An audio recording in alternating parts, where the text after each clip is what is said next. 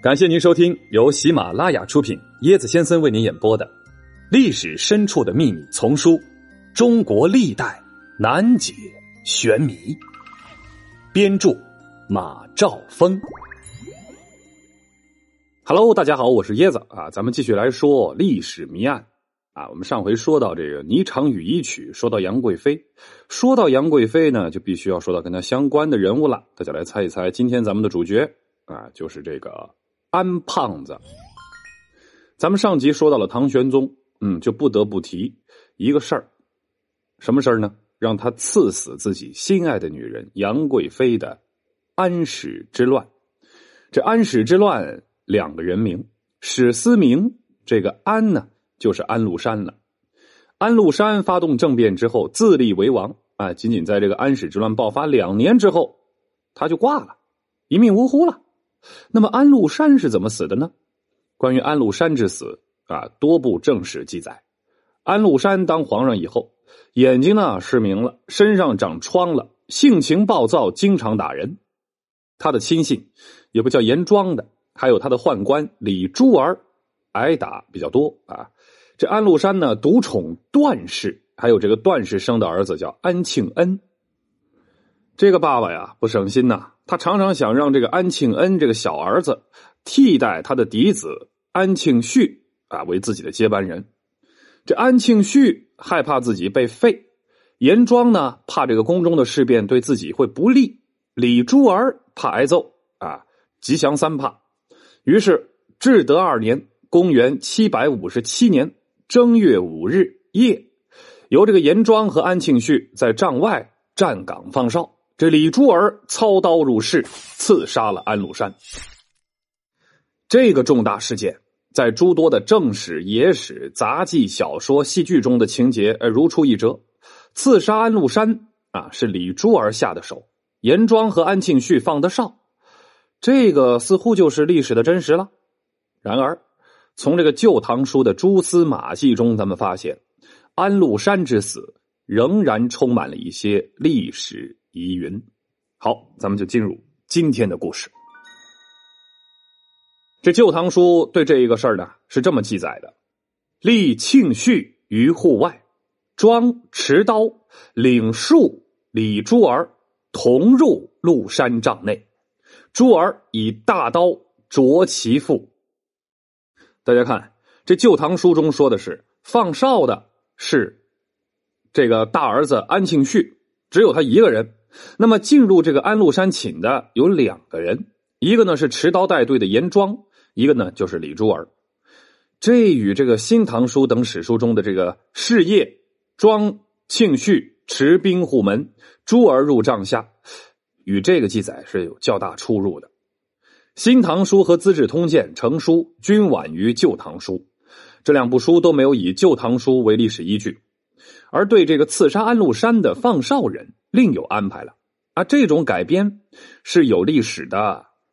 实际上呢，最早记载这个帐外放哨之人是安庆绪和严庄的，是唐朝人刘汝能写的一部书，叫《安禄山事记》，其中就记载了严庄、庆绪执兵立于帐外，珠儿执大刀直入帐下，以刀斩其腹，左右俱不敢动。这个刘汝能生活在唐朝，他的生平距这个安史之乱是最近的。曾任华阴县尉，华阴地处京畿道，近潼关，是遭受这个安史兵灾最严重的地方。他听到了很多有关于安史之乱的传闻轶事，于是就写了这部书，叫《安禄山事记》。不过，从对刘汝能的记载来看，他官小位低。对安禄山被杀一事，不可能直接有什么接触现场的机会啊！他的消息来源显然也是道听途说。那么，到底是谁刺杀了安禄山呢？安禄山临死前的最后一句话，我们可以管中窥豹一下。这句话在不同的史书中有不同的说法。我们来听听这安禄山死前最后一句话啊，《旧唐书》里是这么说的：“是我家贼。”《资治通鉴》里是这么说的：“必家贼也。”《新唐书》是怎么说的呢？“是家贼。”哎，这三个家贼是指谁呀？好，在《安禄山事迹》中，他是这么说的：“贼有严庄。”这几部史料所说的家贼，包括李珠儿、严庄。安禄山的最后一句话啊，后来的史书中均没有采用这个刘汝能的是严庄的说法。显然呢，后来的史官们觉得刘汝能的“贼由严庄”之说与前面所说的严庄、呃庄、呃庆绪执兵立于帐外相矛盾，所以就避开了。其实，刘汝能这个看似矛盾的记载，却让人想起严庄是不是真正的刺杀者呢？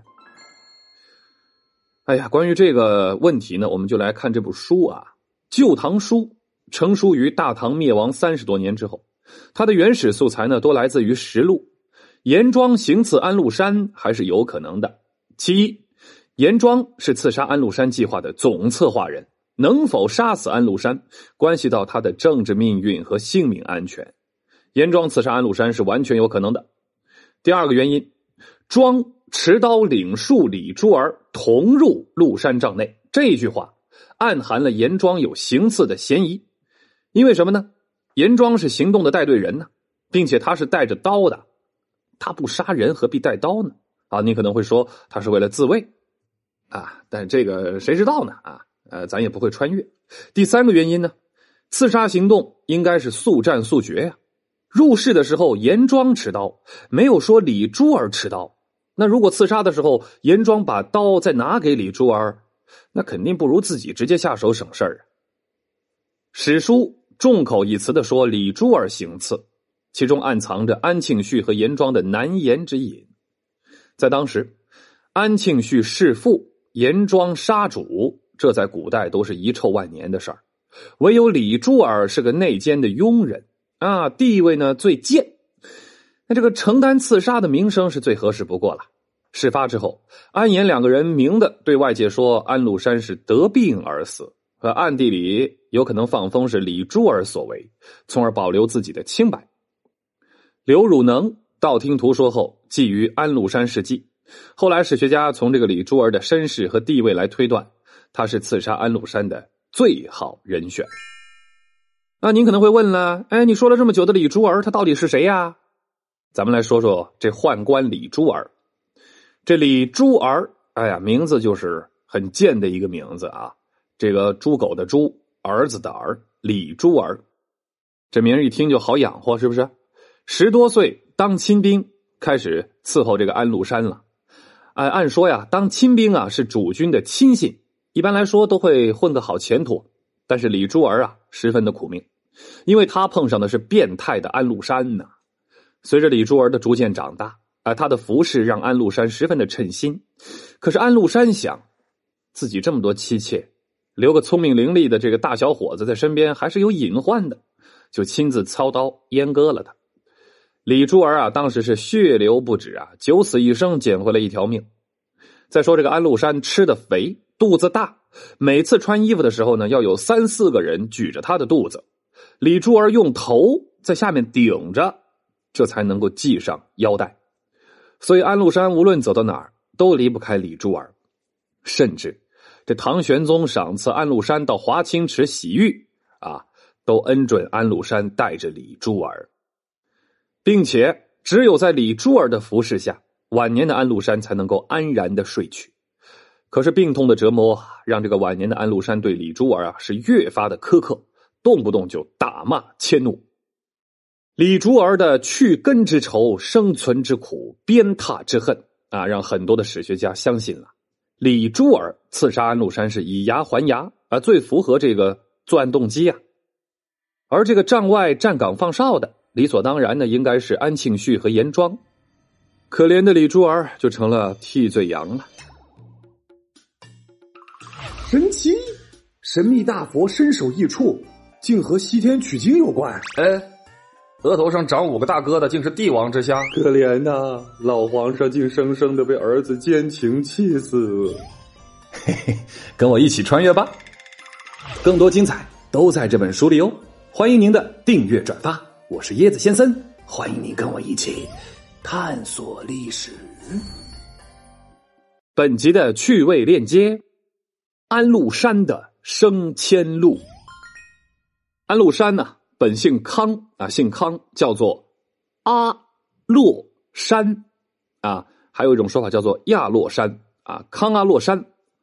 这个母亲呢，阿史德氏是突厥族的女巫。安禄山年幼的时候，爸爸死了，一直随母亲呢住在这个突厥族里。后来呢，他妈妈改嫁，嫁给了突厥将军安波柱的哥哥，叫做安延衍。这安禄山呢，也就冒姓安氏，名叫禄山。为什么叫禄山呢？可能也是当时的这个发音呢，洛山啊，禄山比较相像。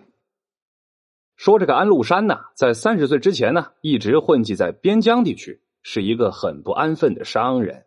三十岁那年步入军旅，在不到四年的时间里，就做到了平卢将军。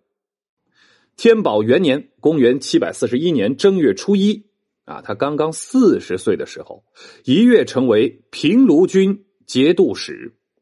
天宝十年二月，他已是身兼三镇节度使了。这同时呢，还兼领着呃平卢河北的转运使、管内度支、呃营田采访处置使，他的荣耀军宠达到了顶峰。大家想，三镇节度使啊，这个军马大权都在自己手上拿着，他不造反谁造反？